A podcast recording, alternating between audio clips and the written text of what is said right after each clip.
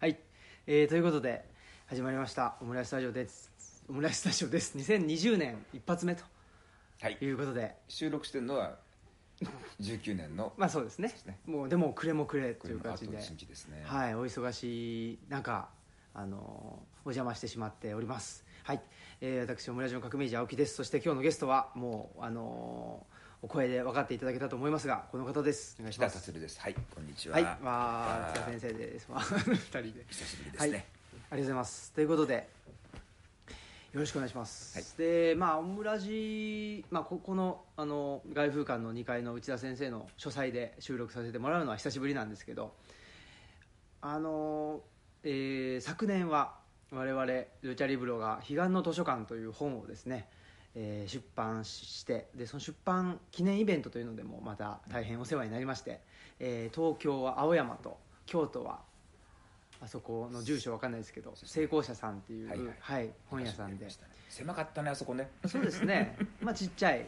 ただあの、えー店主の堀部さんうん。まあ、堀部さんもすごく実験的に、うん。はい、されてる方でもう京都の何ですかね、うん、小さい本屋さん会の中ではもう、あのー小さい本屋さん会。はい、トップランナーというかですね、うん。いやでもねあんなのってね もうビジネスとしては本当にあれだよね。お金儲けじゃできないよね。そうですね、うん。はい、であの堀部さんも2階にお住まいなんですね、うん。うん。でなんか別の仕事もされてるの？いやされてないですね。本屋さんだけ。本屋さんではい、うん。なのであのー経文社一条辞典ってうん。ありますけど、あそこで長くお勤めだったんだと思うん。ですね、それで、えーご自分で本屋さんを開かれて、うんでまあ、ライターもされつつっていうことで。ね。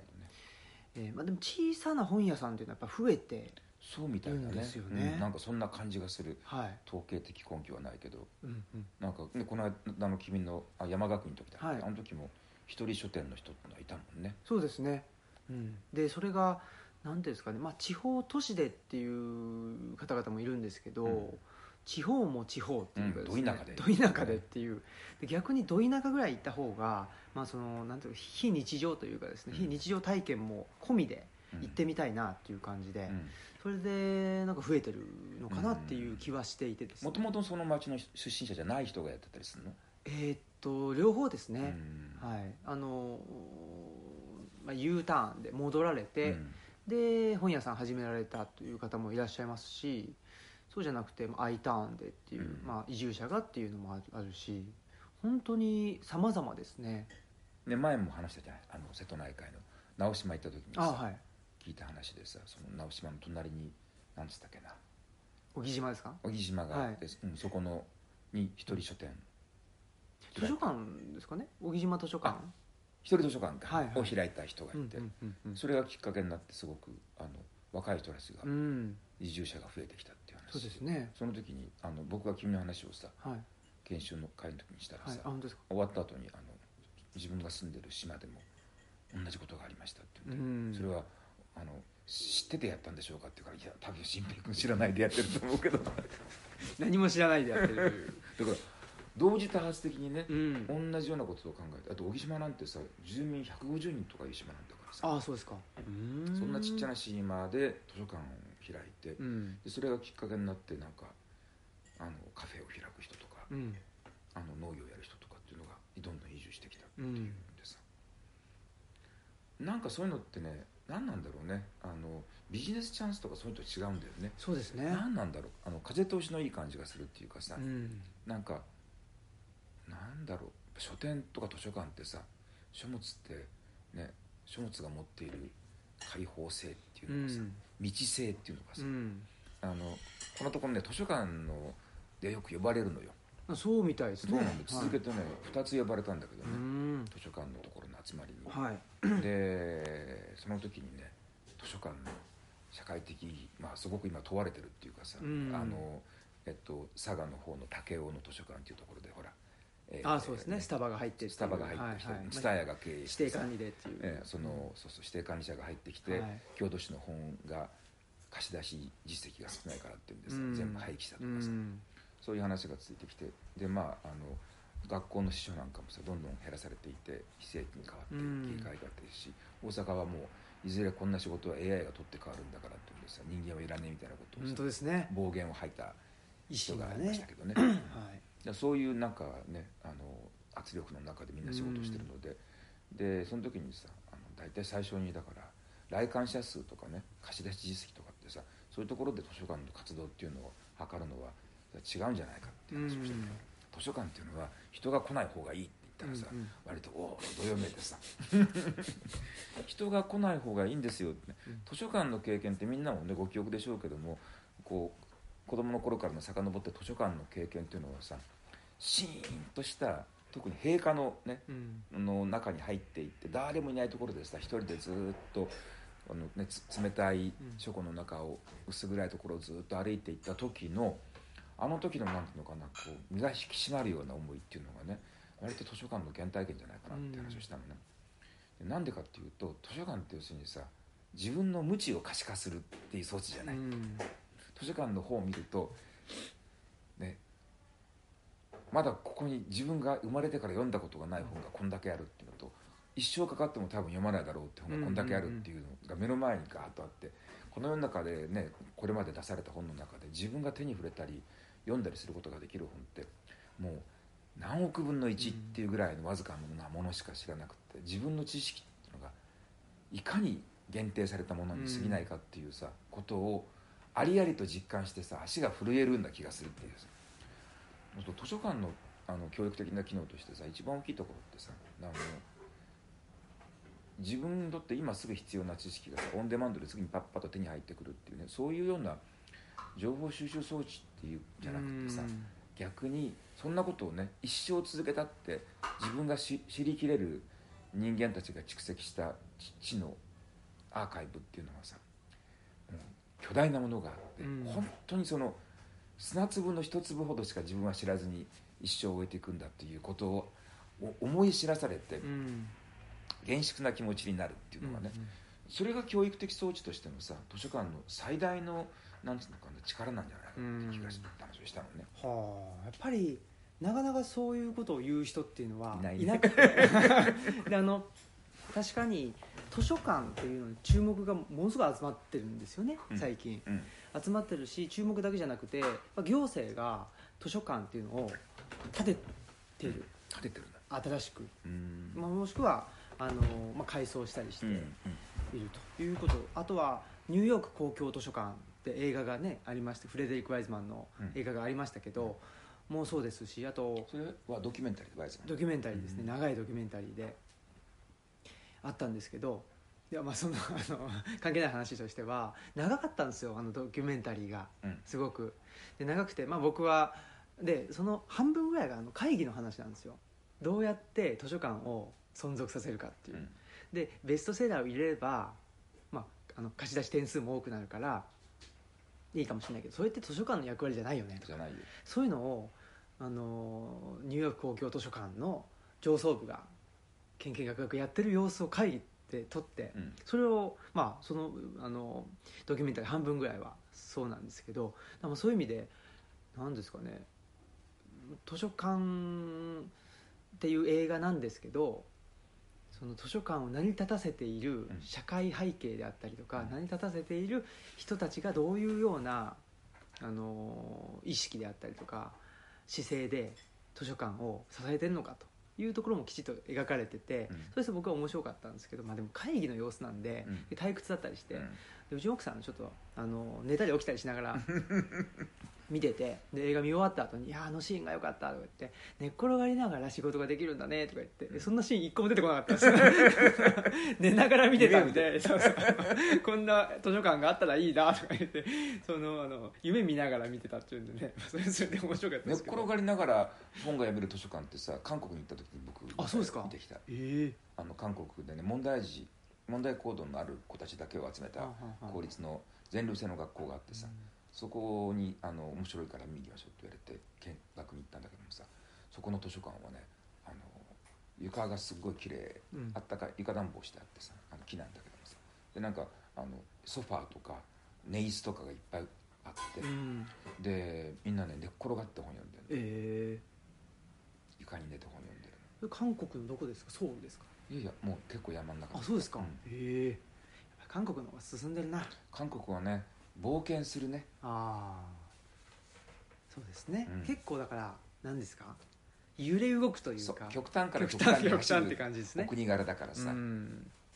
そうか、まあ、それで、まあ、そのニューヨーク公共図書館っていう映画もヒットしたりとかうん。してるんですよね、だとで図書館系の本もたくさん出てるんですけどへでもやっぱり今の内田先生のような例えば何ですかね自分の無知を自覚するための装置であるというようなことであったり、あとはその図書館はできるだけ人が来ない方がいいとかそういうことではなくていかにその市民生活の上で図書館っていうのがまあなんていうんですかね使いやすいかっていうんですかねその情報にいかにアクセスできるかっていうようなあとはまあなんだろううーん、まあ、静かで、うんまあ、し静かじゃなくてもいいんですけどリラックスできるかっていうような、まあ、居心地がいいっていうそういうあの論調、うん。そういうその施設として注目が集まってるっていうところが、あの大きいのかなとは思いますね。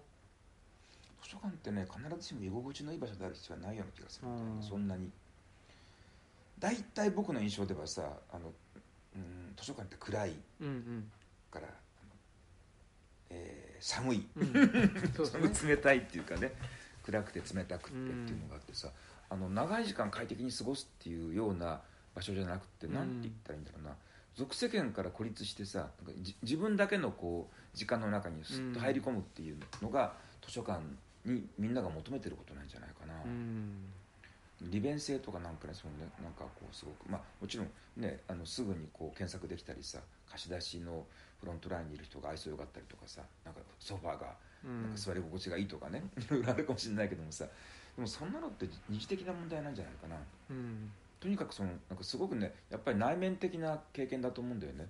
図書館を利用するのっていうのは、ですごく内面的な経験だしすごく個人的な経験だと思うんだよね。一人一人図書館で経験することっていうのはさなんか違ってて、うんあのーララランド」って映画あったじゃない、はいはい。見た？見てないんですよ。じゃないのか、うん。ララランドでね、あのー主人公の女の子と、まあ、男女が別れてしまって、女の子が故郷のボールダーってコロラドに帰っちゃって、はい。であのニューヨークに残された男の子がねあのニューヨークじゃないな。ハリウッドか。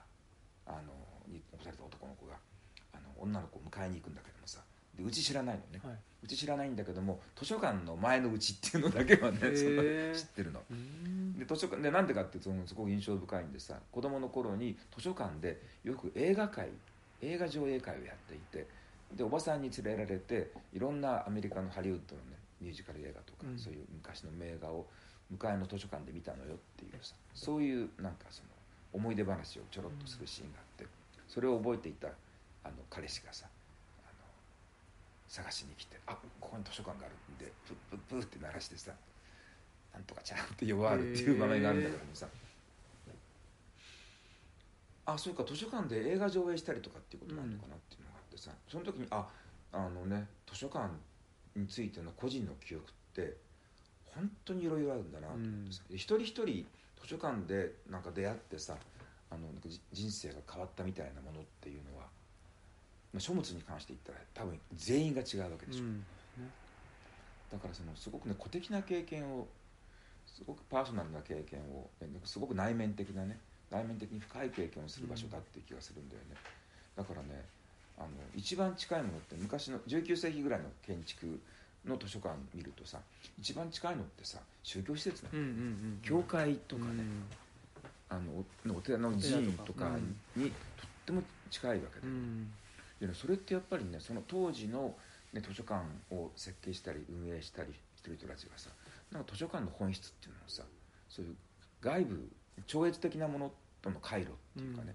そういう点でいうと教会とか寺院とかさ神殿とかいうのとさすごく似たものじゃないかなっていうふうに思っていたんじゃないかな、でもそうですよね。その、まあ、中世だと、まあ、ヨーロッパでも修道院あのバラの名前の、ね、まさにウンベルト・エコのバラの名前だと、まあ、そそこが、まあ、ある種閉ざされていて、閉ざされているんだけどなんか無限そうですよの、ね。ね無限の蔵書があって、はい。人知の及ばぬ世界につながってるっていうね、うんまあ、多分アジアでもそうであの、まあ、お寺であったりそういうところが、まあ、あのなんていうんですか無無限の本当に知のうん源泉がうん。そこにあって、もう手を合わせるしかないといううん。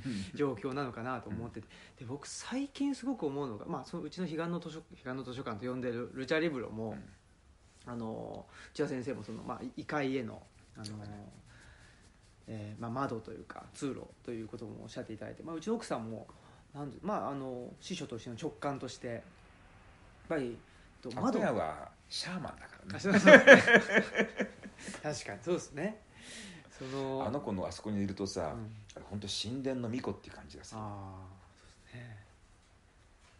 いやそういうのってやっぱりうんなんていうんですかね自分の無知を知る、うもし自分の無知を知るってことは拡大し続ける全体があって、うん。その中に人間が生きてるっていううん。だなというその感覚だと思うんですけど、あのーまあ視覚的に本がたくさんあると。で自分が読んでないというものがそこに存在するということと僕がすごく思うのは特に図書館の閉館書庫に行って、うん。僕すごく好きなんですけど、うん。あのカビ臭さですね、うん。あれがなんかすごくいいなっていう なんかそのカビ臭さの中に人間のなんていうんですかね積み重ねうん堆積蓄積、うん。そこを感じるし、まあ、歴史を感じるっていうところで、多分、まああのーお寺もそうですよね。あのお線香のうん。香りであったり、うん。まあ、修道院もう、ん。あのーお香を焚いたりしますよね。なんかその視覚的な情報だけじゃなくて、嗅覚であったりとか、うん。あとはまあ、あのーもっと、まあ、全体的なあの五感六感うん。を通じて、うん。なんかああのー人知の及ばぬものがあるんだというのを、まあ、そこを直感してもらえたら、もうそこはあのーなんでしょうね、えー異界への入り口だし、うん。それがまあ宗教施設と呼ばれたりとか、まあ、図書館と呼ばれたりとかそういうものなのかなっていう気がしてるんですよね。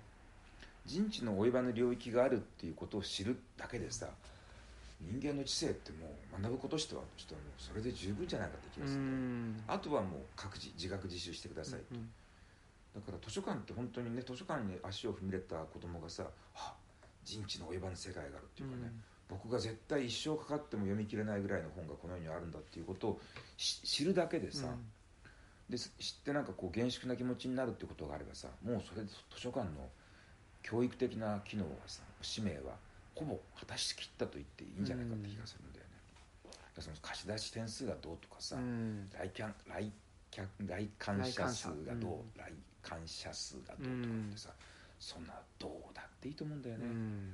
ましてやベストセラーを置いてねみんなが読みたがってる本を置いてるっていうようなもんだったらさそれ図書館じゃないよ、だからもうただそのね世の中さん簡単にはいかないっていうのはさななんかこう2つのあのこう要請に同時に応えるっていうのがさあの物事が進化していく一つの大きな条件なんでさうん。その宗教施設みたいなのでいいんだって言い切っちゃうとそれはそれでね図書館死んじゃうわけですよ、うん。にもかかわらずやっぱし人には来てほしいしあのやってきてであの長い時間ずっと本読んでも、ねうん。すごくあの集中できるしでその師匠の人はとっても親切でいろいろとアドバイスしてくれるしっていう、うんうん。そういうなんつうのかな利便性とか快適性っていうものも当然やっぱり必要なわけであって、そんなのいらないよっていうのとささああった方がいいですよっていうことの両方がせめぎ合っていて、うん。なんとも居心地が悪いところってさこっちとこっち両方立てなきゃいけないのかってさ難しいなうん。この両方の顔を立てるっていうことをやろうとするとあの決定的な、ね、これでいこうっていう図書館の理想形みたいなものを出せないっていうさ、すごく揺れ動いてる、うん。その揺れ動いてるっていうのがさ2つのね愛こうなんか反するひょうたん愛入れざる2つのあの要請に同時に応えようとする無理っていうところがさ、うんうんうん。そこが図書館の買いなんじゃないの、うん。そうですよね、うん。でまあそれ図書館もそうだし多分地方における書店っていうのもそうなのかなと思ってて、だね。でやっぱり、まあ、書店なんて特に本売ってるわけなので、あの買ってくんなきゃしょうがないという部分もあって、まあ、一つはあとウェブ販売ということもあるかもしれないんですけど、うんでもそれよりもやっぱりそこに行ってでどんな本と出会うかっていうところを、まあ、売りにしてるっていうところですよね。でやっぱりなんでしょうね。かといって売れりゃいいかっていうとそうじゃないっていう、うん。その辺のせめぎ合いの部分でやっぱりでそれぞれがそれぞれの土地を、まあ、主体的に選んでいたりもしくはなんかあの宿命的に選ばされてるのかもわかんないんですけどね、そういう形で例えばあの三重のあの尾鷲にうん。あるトンガ坂文庫さんうん。であったり漁村でしょ。漁村にあったりとかあとは、えー南阿蘇の日向文庫さんっていうところがあって、そこも、えー、と駅舎を改造してるところなんですけどへところがあったりとかそういうですねもう本当オリジナル、ーうん。オリジナリティあふれるという、うん。そういう場所に本屋を作るっていう、なぜ本屋なのかっていう部分で、まあ、なぜ図書館なのかっていうこ同ともあるんですけどね。ねだからその本屋はこういうものですっていうさこう安定的な一時的な定義のがなくてさ、その今言ったみたいに、ね、みんなが買いに来てくれなきゃしょうがないんだけども、でも、ね、誰も読まない何なんですかこの本はみたいな本が置いてないとあの、ね、悲願への入り口にならないっていうさ、うんうんうんうんその本当にその中に引き裂かれているからさだ引き裂かれてるってことってすごい自由度が高くなるうんうん。だだからそのいろんな形の本屋とかうん。図書館っていうのがさ、あの展開できるんじゃないかな、そうですよね。あのここね、こういう施設はこういうものがいいんですってことがカチンと決まっていてこのこの条件をクリアしたらそれでパーフェクトって言ったらさ自由度なくなっちゃうからね、うん、そうですね。でやっぱりあの比較不能じゃないですか。その漁村でうん。本屋漁村の本屋と山村の図書館をうん。比較はできないわけで、どっちがうまくいってるとかそうなんですよ。まあ確かにその数値化したら、ねまあ、その総面積とか、うん。あの来てくれてる人とか、あの都心からの距離とか、そういうことで比較比較というか数値化しようと思えばできるんでしょうけど、うん。もう意味をなさないっていう、その数値化自体が、うん。そこなんじゃないかなとは思うんですよね、うん。だからもう本当数値化とかあの比較とか評価とかっていうのに疲れ果てている人間が、うん。嫌いだから、僕はもう大っ嫌いなんで。やっぱそういう人がなんかあの地方に行ってそういう文化的なあの拠点っていうのをうん。作っているというところが面白いなっていうのは思いますね。うん、でまあそんなことで「その彼岸の図書館」っていう本もそういう人たちへのまああのなんですかね、まあ、応援とまでいくとちょっとあのまあ、一つのマニフェストだっていう気がするそうけどな、ですね。宣言っていうかね、うんうん。でやっぱりねああいうのを手に取った人があそうかこの手があったかっつってね、そのあこれ俺もやればいいんだっていうふうに思ってさ、うん。でそれに類することをねその一人図書館でもいいし出版社でもいいし、うん。書店でもいいしなんか書物に関わる仕事っていうのをさ自分ができることをパッと思いついてやったらさあのそういう本なんじゃないかな。うん。みんながなんかよ読んでうん。自分がしたいことがハッとパッと思いつくっていうようなさ、そうですね、うん。あこういうこういうのありなんだっていうさ、うんそのね僕はやっぱりねそのなんつうのとっても大事な仕事だと思うんだけどさあこれやっていいんだっていうかねうん誰かやってる人がいるとさあこういうことやってもいいんだっていうさ、それあこれ前からやりたかったことだったんだっていうあの別に知らんあの人の事例を見て初めてあこれが俺がやりたかったことだっていうね気が付くってこうとってん。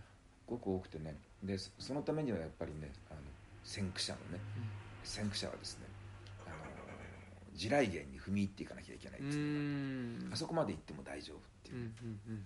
う、僕その橋本治さんとかね、はい。大竹一さんとかに対してさすごい深い敬意をずっと持っていた理由っていうのがさあのあの人たちの仕事を見た後にさすっごい安堵するわけだよね、うん。あこれぐらいのことやっても平気なんだっていうさ、うん。ここまでやっても大丈夫なんだっていきなりパッとこうね自分の活動領域がさパーッと広がった感じがしてさ、そういうふうなねなんつうのかなあの気楽な気分にさせてあげるのっていうのがさあのえあの新平君のようなこの革命児うんのこれミッション。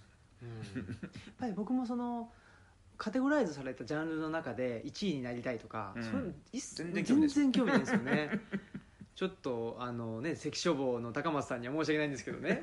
やっぱりねあの本が売れるっていうのはやっぱりランキングされるそのカテゴライズされた中でランキングされてなかなか目に見えないわけですけど、あんまり興味ないんですよねやっぱりそこに、やっぱりノージャンルっていうか、うん。ジャンルかといってもジャンルを一つ作りたいとも特に思ってないんですけど、やっぱりそのなんていうんですかねカカテゴライズとかジャンル付けっていうのってどんどんどんどん、まあ、せあのせ狭まる圧力があると、ねやっぱりそのそれはもう人類のあの分類思考のなんていうんですかねあの結果だと思うので別にそれ自体は批判しないんですけどやっぱりまあ人間はねその、えーあれとこれは違うとかあれとこれは一緒っていうふうにして考えると思うので、そこは仕方がないかなとは思うんですけどなんかそういうどんどんどんどん狭まっていく世界をちょっとでも、まあ、広げるようなあの役割ができたら 一番楽しいなと思って、まあ、やっていてですね。で、まあ、彼岸の図書館というのも、まあ、これからなんでしょうね、まあ、じわじわと広がっていってくれたらいいなとも思いますし、うん。うん、なんか不思議な感じでですね。そのムーブメントとかね、うん。ネットワークがつなが随分つながっていくんじゃないかな、うん。いろんな形で。ありがたいですね、うん。もうその中でもやっぱりでああれも、まあ、移住の過程というか図書館開く過程っていうのをそれまあ内田先生との、まあ、このまさにあのオムラジ、えーで配信してたものを本にしてっていうことでなんかやっぱりなんでしょうねあのーこれから始めますよっていう本なんですよね、うんうん。それまたなかなか面白いというか、うん。まあ完結してないっていうかですね。そういうのも面白いし、まあ、そういうあり方の方が自分自身、あのー気楽だしなんか自分にすごくあのフィットした形として本にしてもらえたのでうん。あの楽しいなというふうには思ってますね。よく本にしてくれたよね。いや本当ですよね。ね。ねラジオ聞いて思いついたのかな？えいやルッチャのイベントを、うん。ルッチャで僕出してた機関誌があって、それのイベントを茨城でやった時に、うん。なんかたまたま来てくれて。うん。でそこからまあ話していくうちに、まあ、僕自身なんか、まあ、本を作りたいなっていう気持ちはあったんですけどで関書房から最初に出てる「えー、と家を背負って歩いた」という村上聡さんっていうアーティストの方が書いてる本があって、そこはすごく面白くって。でやっぱりああここの出版社さんから本出せたらいいなと思ってそしたらまあ出してくれたっていう ことなんですけどなんかね普通だったらなかなかねわけわからん。まあ例えばなんか会議があってそこにあの企画書出して、うんそね。その会議を通らないと本にならないというところだったら、うん。なかなかいやそれは無理でしょう無理でしょうね、うん。という意味ではまあありがたかったなと、良いエディターに恵まれたと思いますよ、うん。いや物を書く仕事ってさ本当にエディター運だからね、うん。そうなんですか、うん。編集者に恵まれるっていうのは本当にいいことだよ。うん。ねまあちょっと、まあ、今後もどういう出会いがあるのか。うん、きっとこれからまあもういくつかオファーあるでしょ？オファーないですよ。来ないの？こ全然来ないですね。あそう。何も何も。何一つ来ない。何一つ来ないの、はい。そうなの？全然来ないですね。おかしいな。いやーだから不思議な感じというかですね、あの新聞まあ、新聞に取り上げられたりとかはしてるんですけど、うん、うん。特に何一つ。でもなんかじわじわと、まあ、それこそその思いもよらない形でうん。何かリアクションが来るんじゃないかなって思って、まあその予感というかですねそれだけでもまあ楽しく生きれるんで、うん。まあいいんですけどね。メディアの取材は結構来てるでしょ？メディアの取材も来ないですね。あそうなのはい。全然来ないですね、うん。来てんのかな？来てんのかな？来てんのかこな断ってんのとかいやそんなこともないですね。やっぱこの本、まあ、基本的にやっぱり僕自分で発信型なんでうん。もうほっといても発信すんだろうって思われてる疑惑もありますけどね。うん。まあいいんですけどそれで、まあもし何かねあれば。まあでもそうですね。ちょっとまああのえー2019年6月にやったあの山学院というですね、イベントがあります、まあ、あの内田先生に学長に就任していただいて学長訓示というので、うん。コンテンツよりマナー原理より程度というですね素晴らしい訓示をいただいたんですけど、まあ、その辺のことはまたなんか、えーと本っていう形でうん。まとめられたらいいなというふうには思っているんですけど、というのもその2019年じゃないわ2010あ2019年か。2019年一発目のオムライスラジオっていうのをちょっと今日聞いてきたんですけど、うん。あのーマルクスとエンゲルスの話をしてましてですね。うん。で、まあ、山学院ってどんないいことをしたいのかなみたいなことをぼんやり言ってて、うん結局その、まあ、空想的社会主義と。うん。あとは、まあ、それを批判したうん、まあ、科学的な社会主義と。いうのがあって。でもまあ空想的社会主義でいいよねみたいな。話をそのあの2019年一発目ではしてて。うん。でまあなんとなくですね。別にそこにあの固執してるわけじゃないんですけど。なんとなく2019年はそれがじわじわと形になってきたということですね、で、まあ、2019年そのうん山学院のあの開学イベントというので内田先生にも東吉野村に来てもらってあのお話しさせてもらいましたけど、まあ、すごく空想的でですね。あのいろんな意味で。コンテンツが特に決まってないけども、まあ、マナーはあるという話それがその一緒に話したデザイナーの坂本さんもすごくしっくりきててぱりそうだよねっていう。やっぱりそのコンテンツの部分はもうそれぞれひそれぞれが一番しっくりくることをやってほしいっていう、うん。ところだと思うんですよね。でその中で、まあ、マナーとしてどういうマナーを持ってたらいいのかっていうんでで、まあ、一つはその比較考慮とかですね評価とかあんまりそういうことをしてると、えーまあ、力がそれで力がを出せる人はいいんですけどね。そうじゃなくってそういう比較考慮とかされない方が力が出る人間はうん。やっぱりまああの地方に行くなりですね。うちのあの山学院に来てもらってちょっとインスピレーションをあの受けてもらうという方がいいんじゃないかなということとか言ってたんですけどね、うん。それで、まあ、そんなこと言ってまして。で、えっと僕も本当そうだなと思って、まあ、その山学院はずっと続けていいってでその山学院自体を、まあ、あアカデミアとして学びの場として運営していけるように、うん。ちょっと2020年はその中身をうん。うんいろいろ考えてほう。でちょっともうプランはあのあるんですけどね。えっと、まあ、そ今やってる障害者の方就労支援っていうので、えー回せる部分ですねその障害者の就労支援って支援するとサービス費が出てき、うん。あのサービス費をもらってでそれで事業所が運営されるんですけど、うん。まあ、そういう形でまずはそのサービス費を軸にしてあの一つの事業体が運営できるようなものをちょっと考えててうん。るっていうところがあってでそこで、えーそれをうんその事業体を回していく中で、まあ、ふるさと村ってあのこの前の山学院の会場になったところですけど、そこに今こう持ってきてであそこ自体を、まあ、運営できるようにうん。したいなと。あそこは今村営なの？あそこは指定管理なんですよね、うん。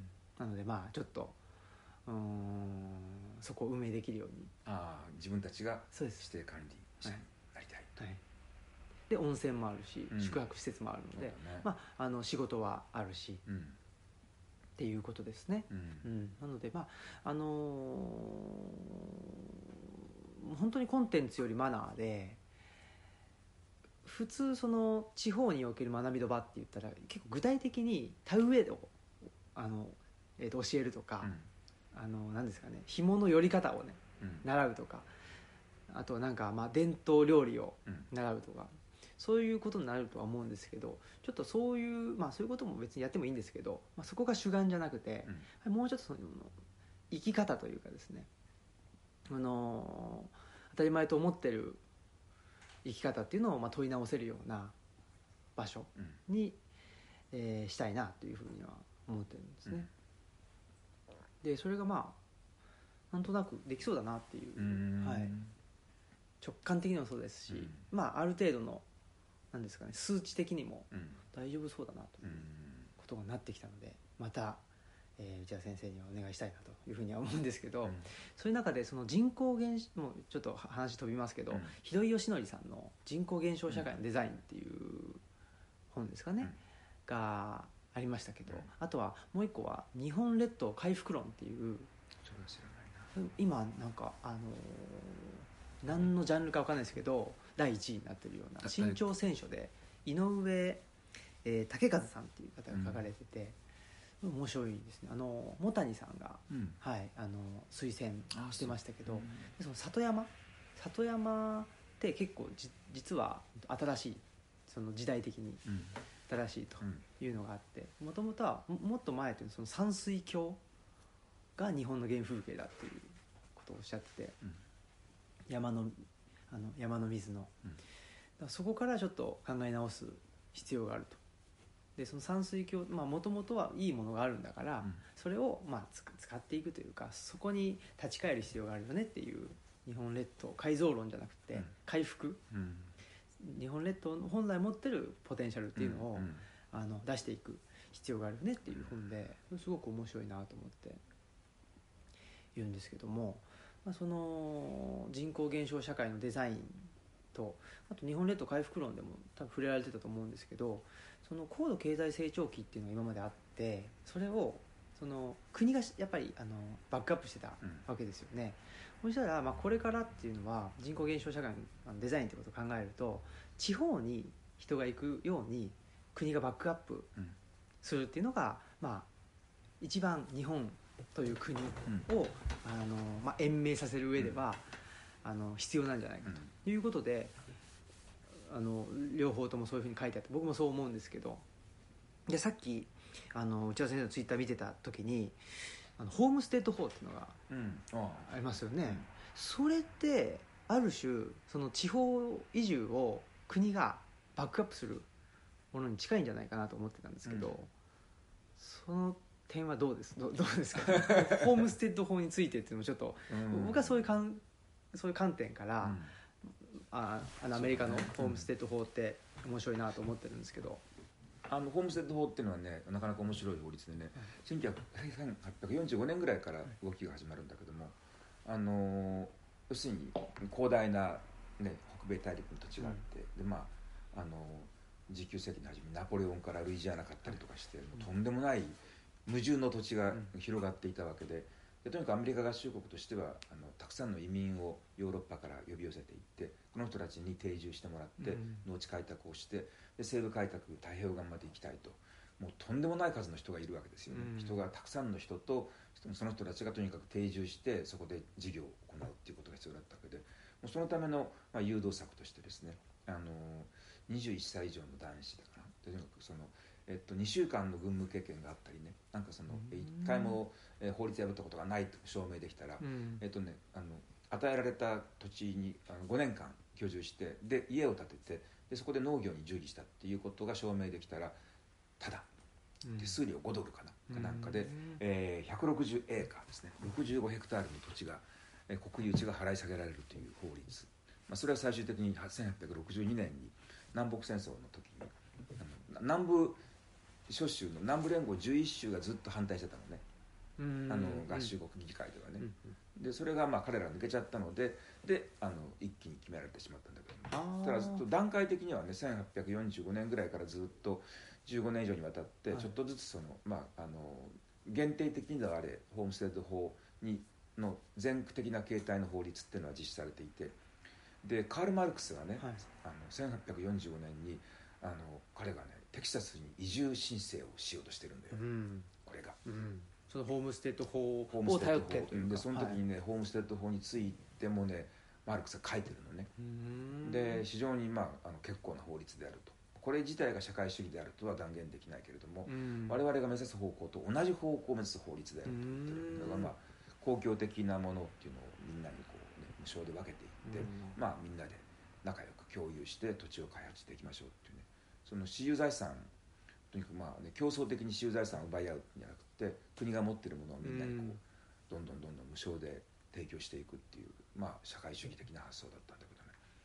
ただこのホームステッド法っていうのがねなかなかこれがまた、ね、あのマルクスはいい法律だと思ってたしあのリンカーンだってもちろんねそのそうやってうん。多くの人たちを自立した自衛能を作っていくっていうことだったんだけども、これやっぱねあのそれ以前のとバッティングしててねうん。これ面白いのはそれまではさあのえ牧畜業者なんかいたわけですちょっと前ちょっと少し前なんだけど時代的にね、で西部開拓の中にさその牛飼いとかね馬とか牛とか羊とか飼ってる人たちがいて、この人たち牧畜権っていうのを持って放牧権って持っててさ、放牧権っていうのはまあそのね国有地どこでも行って適当に草食っても誰からも文句言われないっていう権利だったんだけども、ホームステッド法で入ってきた農夫たちがアイルランドとかそっちから来たあの自分たちの土地160エーカーのところにさ周りに囲いを作っちゃった。で入ってくんなっつって。あ俺の土地に入ったらいかんって言ってそのえそれまでずっとねあの牛飼いの人たちが牛を追っていたじ自由気ままに草があったらそこに行って食わせてまた向こうに水場があったらそっちへ行ってっていう感じで、うん。すごく広いところを使ってたんだけどもそこをうちのところには入ってくるなっていうようになってきて、うん。そこであのカウボーイと農夫たちの対立が起きるってうんいう。のがあるんですね、うん。これを描いたのがね「シェーン」っていう映画なの。うん。シェーンって見たことある？ないです見たことないのかすごくというのがあってね。でこれはねあの流れ物のかガンマンがねシェーンっていう流れ物のガンマンがあの農夫のあアイルランド系の農夫のうちに厄介になってそこでまあそこにちょっとしばらく投留することになって、じゃあ仕事しますからっていうんで最初の仕事っていうのがね町へ行って鉄条網を買ってきてで自分たちの土地の周りに厳しく囲うってことそこにあのライカー一家っていうその近くにいるカウボーイの一家がやってきてなんでこういうねあの目障りなものを建てるんだって、うん。怒るっていうのがあって。でその対立があってね、まあ、最終的にその牧畜業者を全部殺されて死んでしまってっていううん話なんだけど、ね、牧畜業者は、まあカウボーイの方カウボーイたち、です。よねカウボーイ全滅という。あカウボーイが全滅。全滅して農夫たちが勝ちましたはあという話なんですよね。でまあ、このカウボーイたちがね、まあ、え映画の物語的な必然としてさ、はい。もうすごい、えー最悪の人たちっていうふうにねえ描かれてるカウボーイが。カウボーイたちがね、はあはあはあもうこの世のものとは思えない。あうん。悪魔のようなえで書かれてるんだけども、はい。これはやっぱりねあのちょっと話としてはね微妙なところがあるわけであってさ、僕はやっぱりそのね土地を鉄条網で囲ってしまってここはうちの土地だから入ってくるんだっていうタイプのその土地の私有に関してはさなんとなく嫌な感じがするわけだよね。うんうんだけどこれ資本主義の発展ってことを考えたらさ巨大な巨大なこ、ね、共有地があって誰のものでもないっていうのと一人一人の人間が小さい土地を持っていってこれは俺のもんだと言ってでこの中でじ自分たちでとにかく生産性上げていってうんうん農作物作っていくっていうふうにどどっちがいいって考えたらさ資本主義経済の発展から言ったらさあの共有してたものを私有物に分割していって、ね。ね、みんながそれをそこから最大限の利益を上げようっていうふうにして欲をかくっていうことの方がさ経済活動としては活発なわけで、うん。でその牛なんて勝ったってさもう全然銭にならないわけだよね、うんうん。こんなものってさ。本当に銭にならない商売だったの。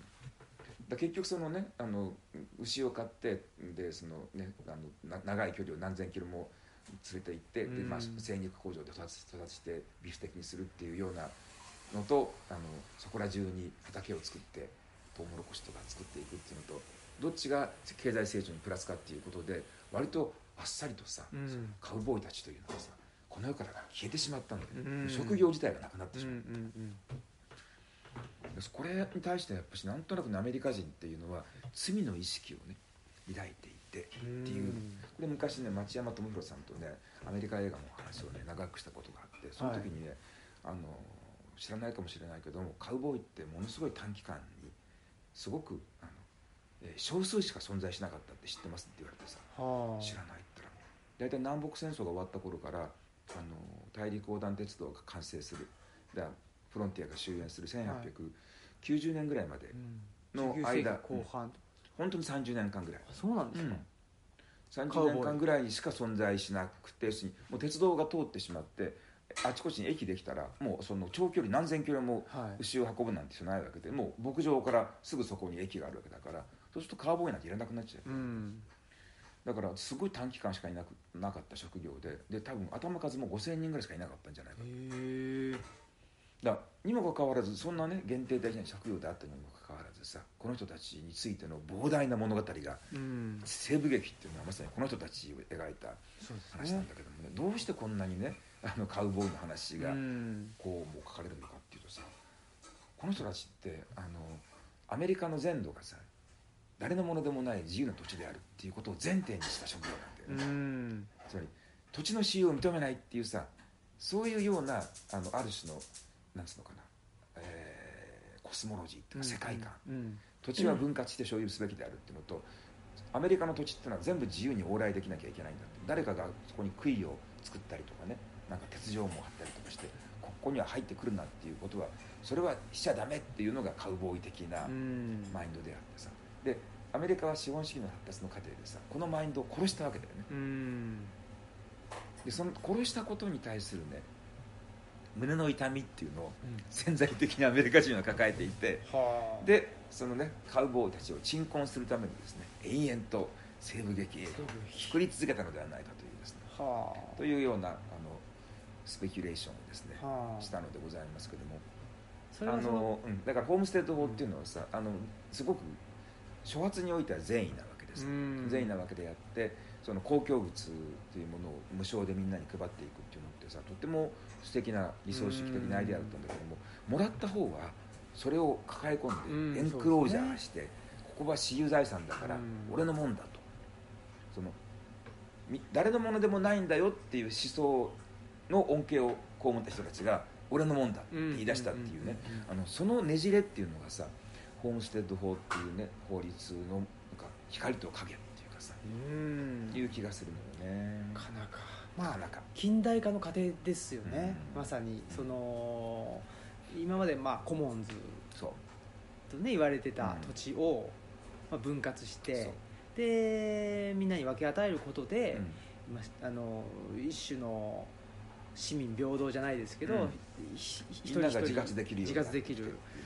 だコモンズが分割してみんなが、ね、自立できるようになったっていうところまではすごくコモンズなんだよ。そうですね。そこまでは。で、うん、分割してねあの自立した人たちがさ自分の私有財産だと言って抱え込んでねもっと無償で手に入れたものでもあるにもかかわらずさここは俺のもんだと言ってでここを通るんだったらね、うん。なんかあの金を取るぞとみたいなことを言い出すのってそれはコモンズの発想と逆になるわけでしょ。そうですね。なかなか、まあ、独立自衛農民って言いますよね、うん。ヨーマン。ヨーマンですね。エンクロージャーとかヨーマンヨーマンとかの。イギリス紙でやりましたね。やっぱそこが一種の,、まあそのホームステッド法の理想の形としてうん。そこがあるわけですね。自衛農を作るっていうのがね。ですね。うん。でそれがまあ良いことのように語られるんだけども、うん。まあ、その背景には、まあ一方ではやっぱりネイティブアメリカンという人たちもいたし、一方ではそのまあカウボーイっていう人たち、まあ、が犠牲になってっていうところですよね。カウボーイとネイティブアメリカンっていうのはある意味で言うと、まあ、同族みたいなもんなんだよね、だからまあまあ競合的な同族っていうことでさどちらもあの、まあ、いわば自然の中で、はい。自然の恵みを享享受して生きているっていうことでそのかあの開拓するとかいうことに関してはそんなに積極的じゃない、ね、ああはあはあはあ。自然を自然のままでああった方が暮らしやすい。でも農夫たちっていうのはそこにどんどんどんどん近代的なものを持ち込んできて所有の概念とかね、そこからなんか町を作ったり鉄道を通したりっていう形で、だあの西部開拓の原動力になったのっていうのは実はカウボーイじゃなくってノーマン農夫たちなわけだよね。う、ん。そうか。西部劇っていうとなんかどんどんカウボーイがうん。西に西へ行ってる気がするけども、まあそうではなくて、まあ、て鉄道を通す。あとはあの西へ西へ行ったのってさ例えばそのカウボーイの多くたち、まあ、あの西部劇の舞台になってる時はい。に出てくる人たちってあれあのほとんどがあの南軍の敗戦のはあ。旧南軍の兵士たちもう国ももうボロボロになってしまって、はい。南部の産業も壊滅してしまったっていうんでさし失業者たちで、彼らはしょうがなくて行くとこなくって、えー西へ西へ。あるいは北軍の兵士たちもそうだよね、はい。職業軍人たちも戦争終わった後に仕事なくなっちゃってでしょうがなくて騎兵隊になって西へ西へ流れていくっていうさ。はあだそう北軍の兵士は騎兵隊になり南軍の兵士たちはガンマンになりっていう感じなんじゃないかな。はあ。そうなんだ。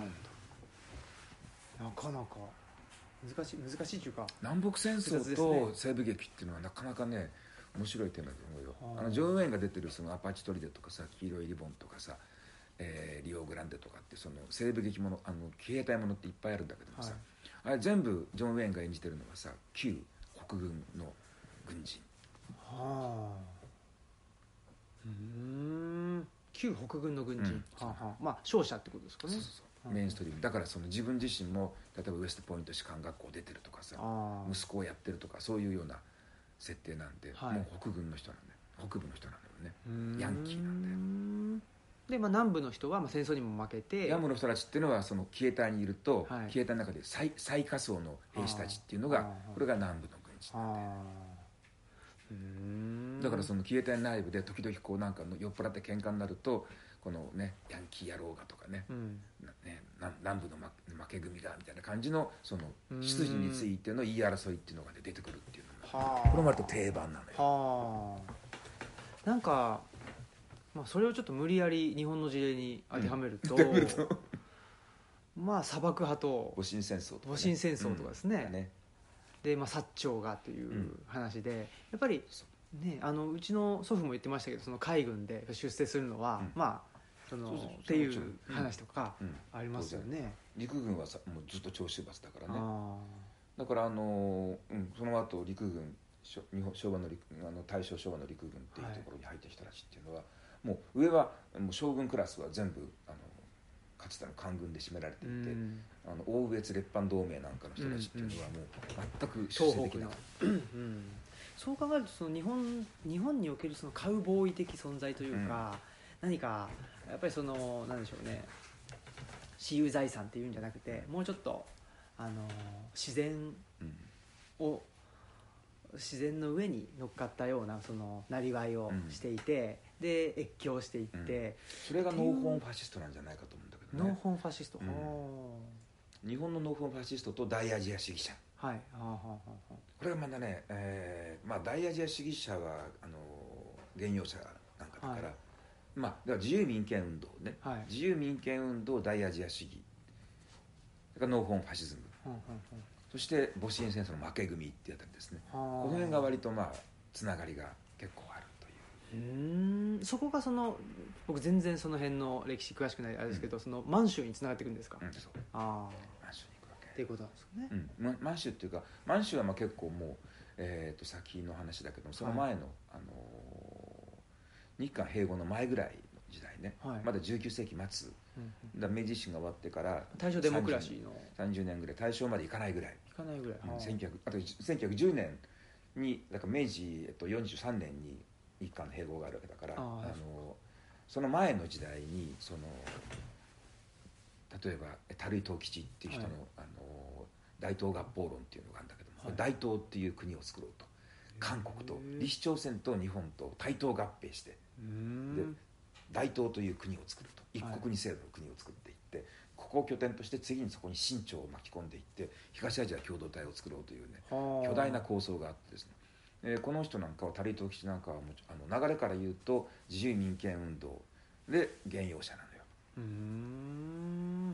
だからその頃の人たちのあのアジアのイメージっていうのはさあの割となんかね融和的なのね。はあ。なんかそうですね。ファシズムというか、まあ、全体主義ではあるんだけども、そのベースが国民国家っていうんじゃなくてそう。ってことですね、そうなの。国まあ、多民族国家っていうか。そうそうそうそう、割とね多民族共生っていうね特にまあアジア。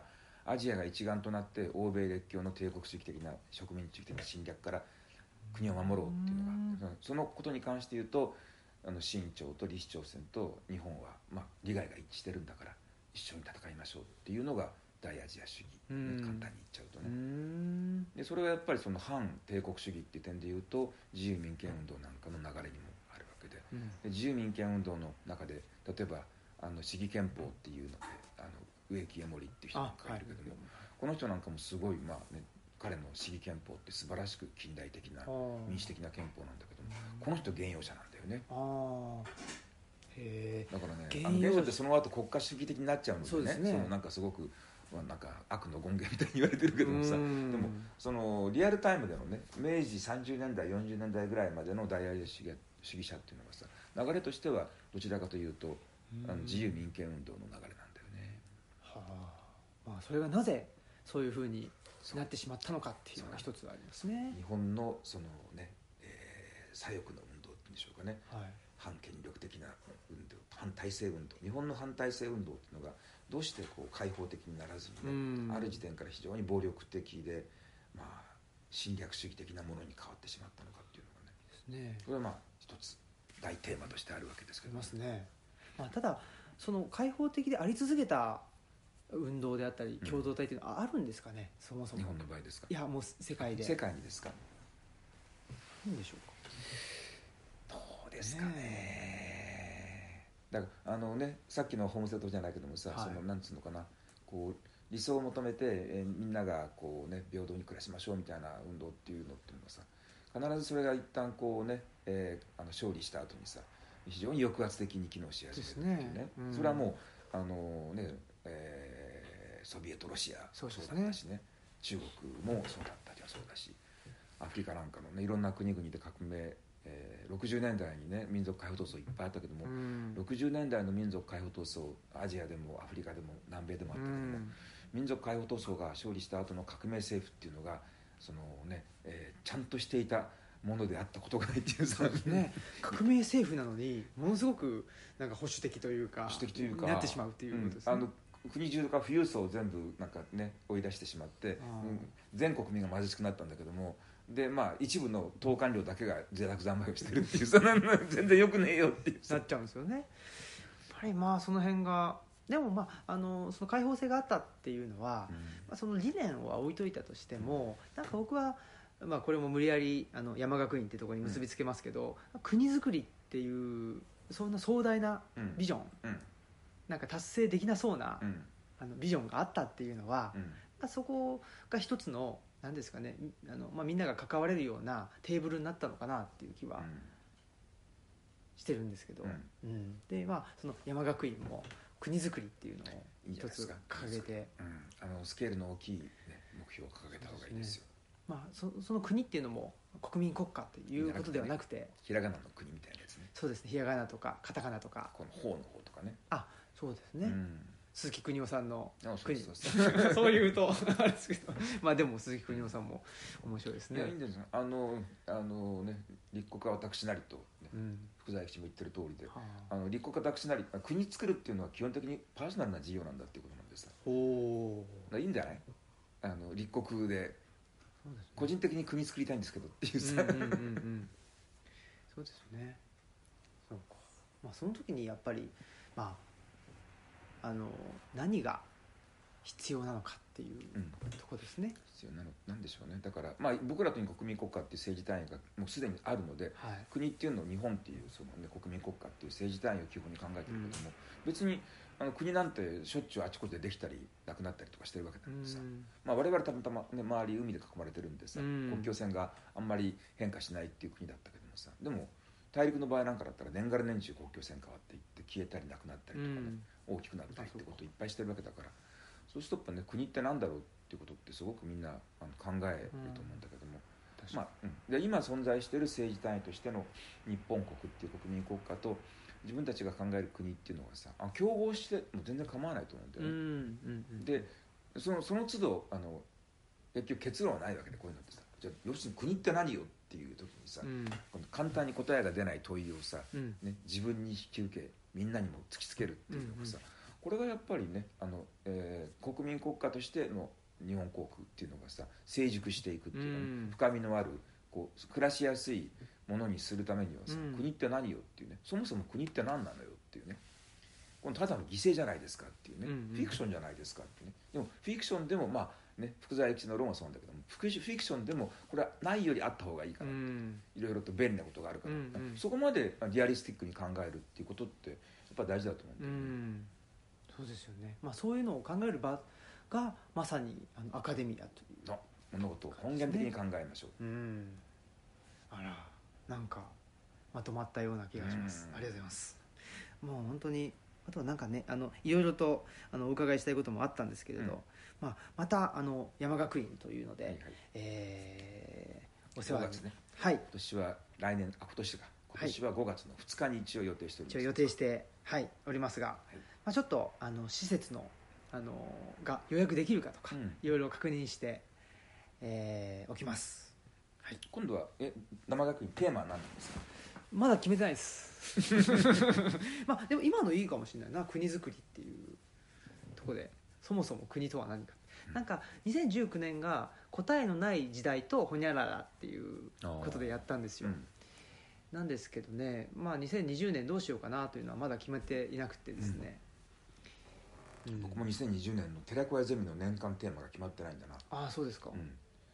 またねきっとあ今度ねユウ先生ってご存知かな？かんのあアメリカにいらっしゃる。うん、あの方がとうとう日本に帰ってらっしゃるんですよ、えー、あ。日本の大学で職が見つかったのでへ日本にえ帰ってらっしゃって。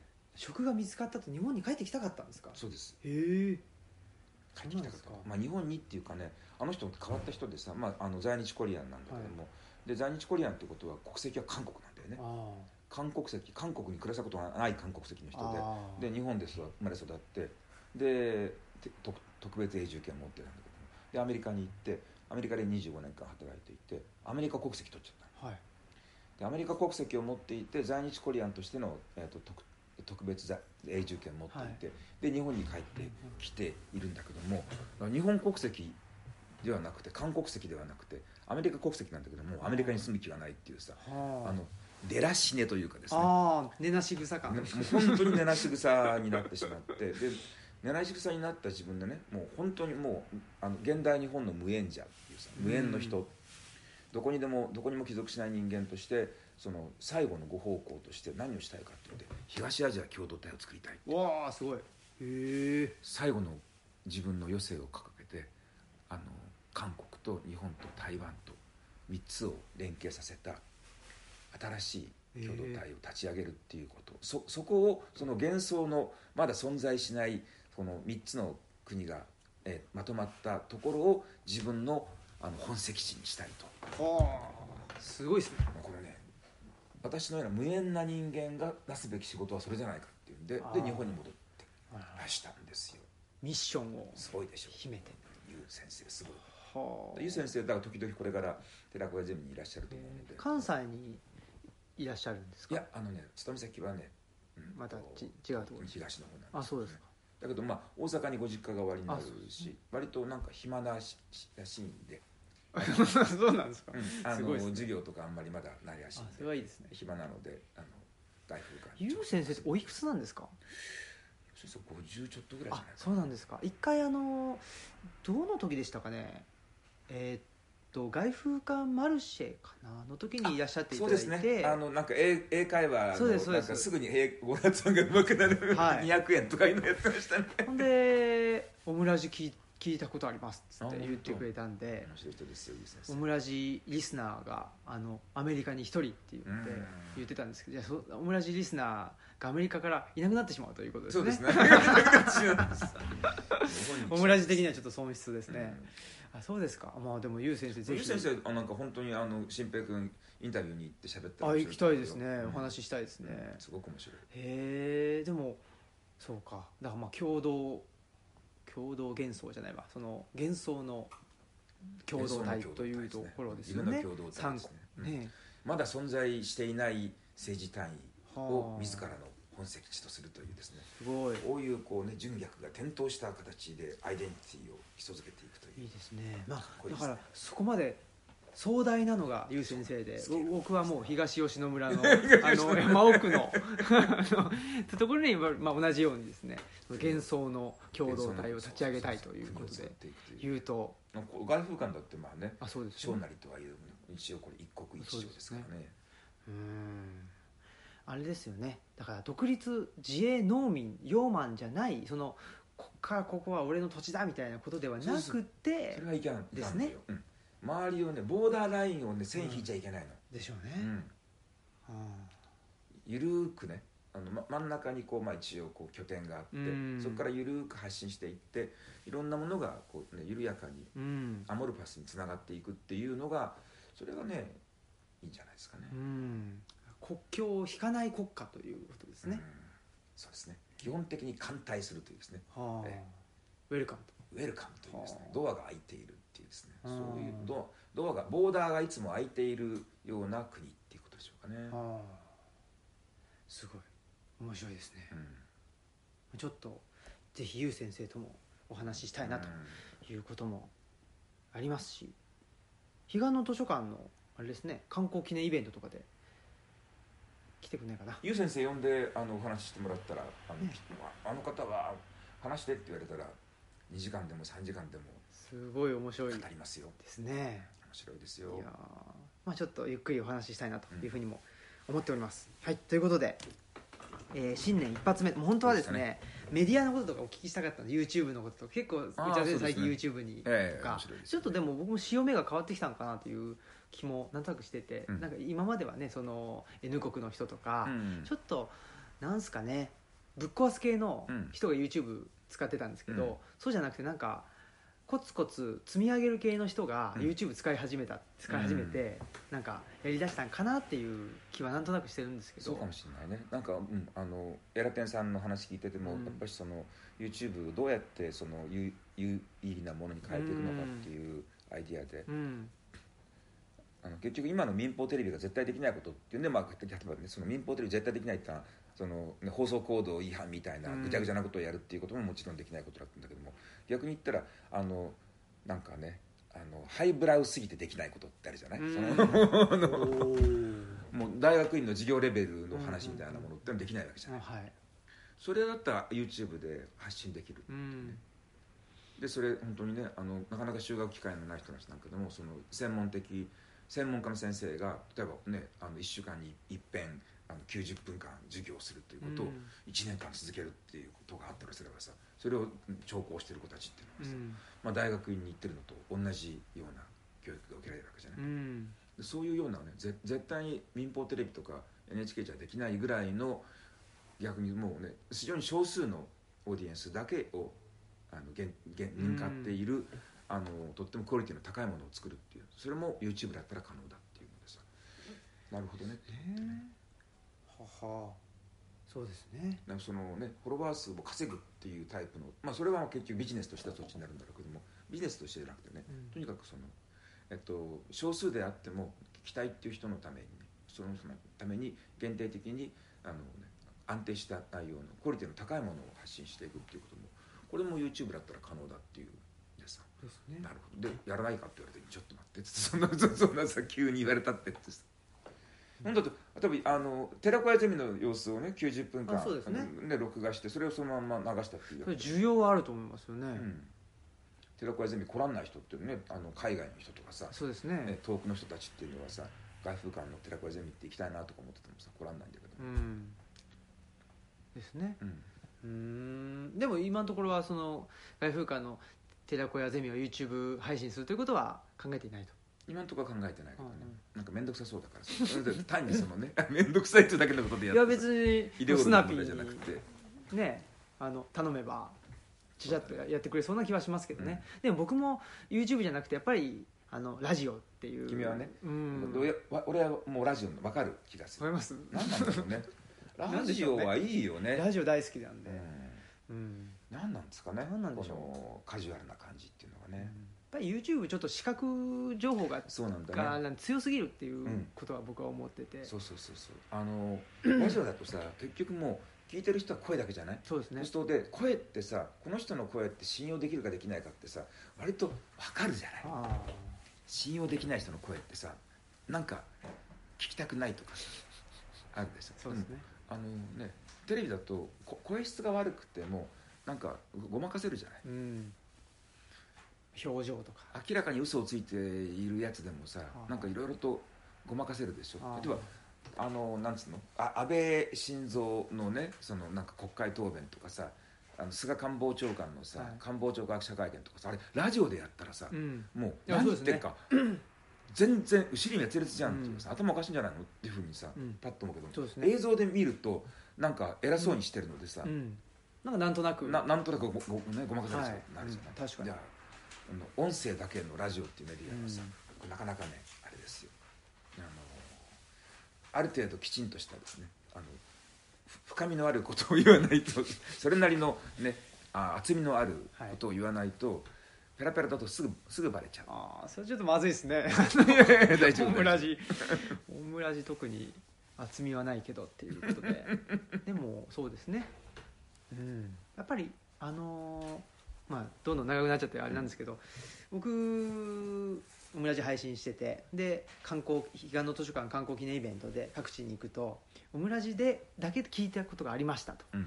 いう人が、まあ、あのポツポツ来てくれて、うん。そういう人そういう方々がよく言うのが「あの間が青木さんですね」っていうふうに言ってやっぱこの間ってテレビだとどんどんどんどん切られていくじゃないですか、そうだね、どんどんどんどんもう、あのー先に進むなりなんなり、うん、これ間を許されるっていうメディアだなと思いましたねラジオって、ああなるほどね、そこがやっぱり面白いですね。うん。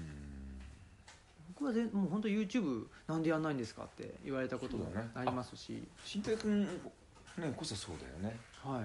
多分僕の世代だったら本当 YouTube なんでしょうね、うん。あのまず YouTube うん。でしょうけど。YouTube やろうとは一回も思ったことなくて、うんでもこれから変わるかもしれないよ。そのい今今みたいなね、うん。そのなんつうのかなその再生数稼ぐためにさ、うん。すごくあの暴れまくるみたいなのだったら君は全く向いてないと思うけども、うん。もし潮目が変わってきてねなんかそのおお落ち着いた内容のものが。ああそうですね。でもなんかなんでも広告出るでしょ YouTube ってあれがちょっともう嫌なんだよね俺ね。広告見たくないからさ。そうですね。ねオムラジとかねあの辺境ラジオとかって広告がないから。そうですね広告がないんですけどね。でもちょっとまあねなんかもしあのあれですね。志のあるうん。編集者の方とかがいれば、うん。ぜひ志のあるとか言ってだからなんかまあいろいろ確かにうん。なんかオファーはオファーっていうかそういうきちっとしたオファーじゃなくてなんかまあ取材してさせてほしいみたいなのあるんですけどなんか嫌な感じだなとか思うと すぐ断っちゃったりする。そういうのがまあでもなんでしょう。それもやっぱり嫌な感じとかいい感じってやっぱあるんですよね。この間僕ねあのテレビ出るんだけどテレビって YouTube, YouTube のそうですよね、はい。あれはあの企画したのはさあの若いテレビマンたちなんだけどもさ15人実際あそこスタジオのところに15人ぐらい人がいるわけでほぼ全員があのテレビの人と新聞の人なんだけどさ、えだからあのプロの人たちがいてこのライティングやったりとか、はい。環境調整したりとかカメラやったりとかしながらやってて。でまあこういうね普通のうちの中でやってたんだけどさ、でもやっぱりねあのあこの子たちが結局今の自分たちが勤めてるテレビ局ではこういう番組、ね、その中野先生と鈴木さんと僕呼んで、でなんかね司会の、まあ、こうきキレのいい MC の女の子。すごかったですね頭の回転速くて、うん、ああいう子でねあの思う思う存分しゃべるっていう番組を作りたいと思ってても、企画が通らないっていうね。はあ。本来あんなのはあのテレビの深夜放送枠なんかでさうん平気でできたはずなんだけど、うん。それができなくなってるっていうことでさ。うん。でまあそれを作りたいと。で作るんだけども、まあね今だったら YouTube だったら配信できるからっていうんで、ん。YouTube 配信っていう。うんうんうん。そういうふうにねそのうんテレビを作った人たちが YouTube の方に流れてきてるっていうことなわけだからさ、うん。そうなってくるとかなりねその、うん質の高いクオリティの高い番組っていうのがさ YouTube で見られるようになるかな、うん。だからそのもうあれでびあれでね飯を食っていくってことはできないわけ。うんうんうんうん。だ収益を上げるこもうねモデルが考えつかないのでもう単発的でやっていくしかないんだけど、うん。でも、まあ、一応利用できるメディアとしては YouTube があるので、まあ、自分たちが世間に向かって発信したいものっていうのは、とにかく作って発信できると、うんうんだあのね